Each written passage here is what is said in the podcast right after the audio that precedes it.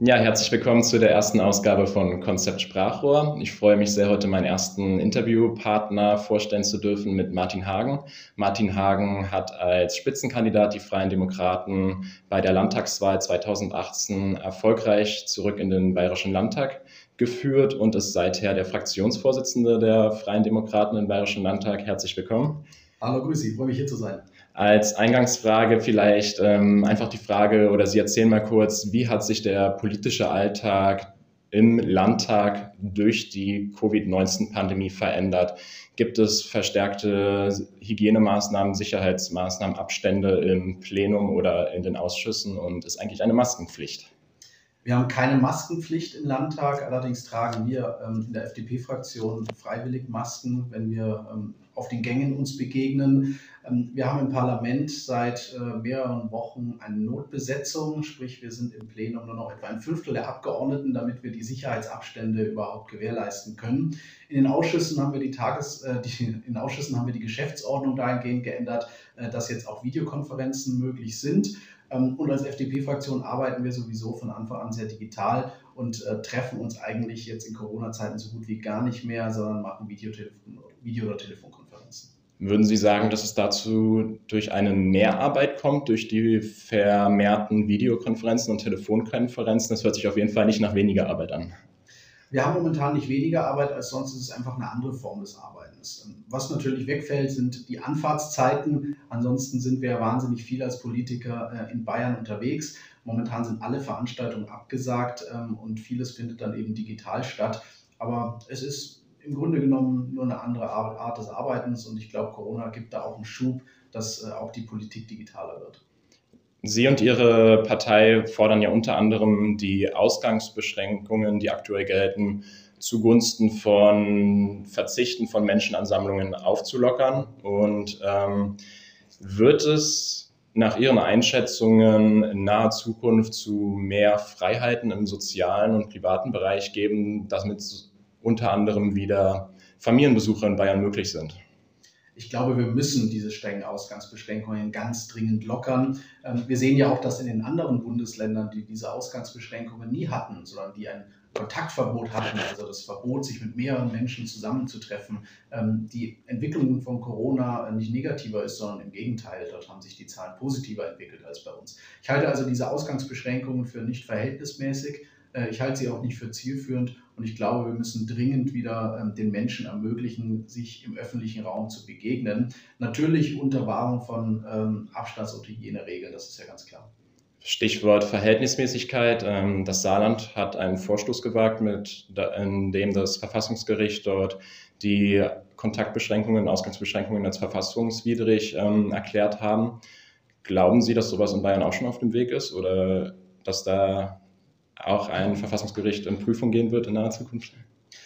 Ich fand das Urteil im Saarland wirklich sehr bemerkenswert, auch die Urteilsbegründung, weil es ähm, gezeigt hat, dass nicht alles, was vor vier oder fünf Wochen äh, verhältnismäßig war, es heute auch noch ist. Die Situation hat sich geändert ähm, und auch die Belastung durch so eine Einschränkung ändert sich mit jeder Woche. Sie nimmt immer mehr zu. Ähm, wir haben in Bayern mehrere Urteile auch. Ähm, es deutet sich allerdings an, dass die Ausgangsbeschränkungen ohnehin für hinfällig erachtet werden von den Gerichten. Es gab da neulich ein Urteil des Verwaltungsgerichts in Bayern, äh, weil sie sagen, es gebe ohnehin so viele Ausnahmen, dass jeder Grund, das Haus zu verlassen, letztlich ein triftiger Grund sei. Mhm. Ähm, ich bin allerdings der Meinung, wir könnten diese Ausgangsbeschränkungen auch komplett abschaffen. Laut dem Münchner Merkur ist die FDP aktuell die lauteste und kritischste Partei im Bayerischen Landtag. Ähm, ist es für eine Oppositionspartei in der aktuellen Lage eine besondere Herausforderung, das richtige Maß an Mitte und Kritik zu finden?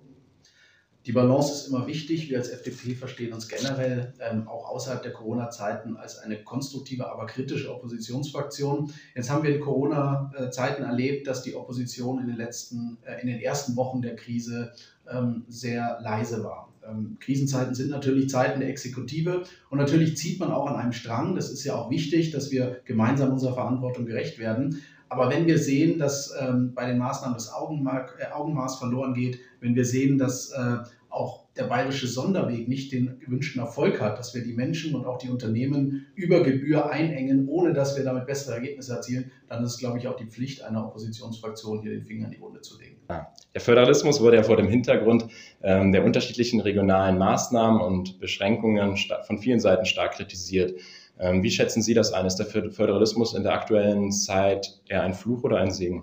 Ich glaube, dass der Föderalismus sich bewährt hat. Und ich glaube auch, ich glaube auch, dass wir eher mehr als weniger regionale Differenzierung brauchen. Ähm, wir haben momentan ja in wenigen Landkreisen sogenannte Hotspots äh, bei den Neuinfektionen und wir haben dafür ganze Landstriche in Deutschland, übrigens auch in Bayern, in denen es so gut wie überhaupt kein Infektionsgeschehen gibt. Warum soll man ein ganzes Land abriegeln, äh, nur weil man punktuell bestimmte Infektionsherde hat? Also ich glaube, wir müssen regional differenziert vorgehen ähm, und ein Flickenteppich ist an der Stelle, ähm, finde ich, nichts Schlechtes, sondern wenn die Gegebenheiten örtlich unterschiedlich sind, dann müssen auch die Maßnahmen unterschiedlich sein. Das ist ein differenziertes Vorgehen und das macht Sinn.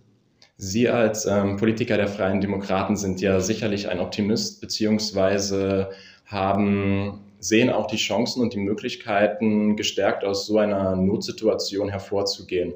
Was ist für Sie die größte Chance, ähm, die die Corona-Pandemie und die Eindämmung und die aktuelle Politik mit sich bringt?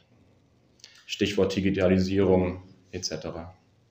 Also zunächst mal ist äh, diese Krise wirklich äh, etwas, das unser Land noch lange äh, belasten wird, gerade wirtschaftlich. Wir verlieren momentan durch den Lockdown an jedem Tag 5 Milliarden Euro in unserer Volkswirtschaft, 35 Milliarden Euro pro Woche. Ähm, das ist ein Schaden, von dem wir uns so schnell nicht erholen werden. Und das ist auch ein Grund dafür, schnell wieder in einen äh, anderen Modus zu kommen. Ähm, wenn wir über Chancen reden, glaube ich, dass die äh, Corona-Krise ein Katalysator für die Digitalisierung sein wird. Die Leute erkennen momentan, wie wichtig das ist ähm, und sie erkennen auch, was für Defizite wir da in Deutschland noch haben, ähm, beispielsweise bei der Digitalisierung der Bildung oder auch der öffentlichen Verwaltung. Und wenn wir da einen Schub bekommen, dann ähm, war die Krise wenigstens für etwas gut. Sehr gut. Jetzt haben wir auch schon unsere Zeit eigentlich nur über die Corona-Pandemie ähm, gesprochen. Vielleicht noch eine Frage an Sie. Ähm, haben Sie eigentlich die Sorge, dass durch die aktuelle politische Agenda andere wichtige Themen in den Hinter Hintergrund rücken. Zum Beispiel, Sie hatten ja vor der Corona-Pandemie bestimmt viele Anträge, die jetzt so nicht mehr ins Plenum eingebracht werden können, weil es zeitlich einfach gar nicht möglich ist. Haben Sie da die Sorge, dass da irgendwas auf der Strecke bleibt? Es bleibt viel auf der Strecke und die Corona-Krise verschärft auch Probleme, die ohnehin da waren.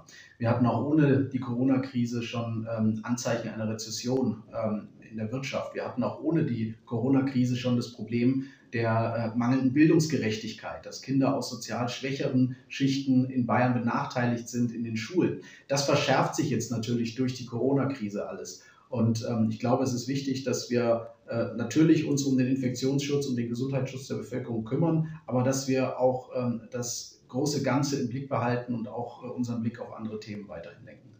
Ja, dann bedanke ich mich für das sehr aufschlussreiche Gespräch und wünsche Ihnen und Ihrer Familie und der Fraktion natürlich alles Gute in dieser außergewöhnlichen Zeit und vielleicht spricht man sich ja mal einfach wieder nach einer Pandemie und bewertet dann nochmal die Politik. Würde mich freuen. Vielen Dank. Bleiben Sie gesund.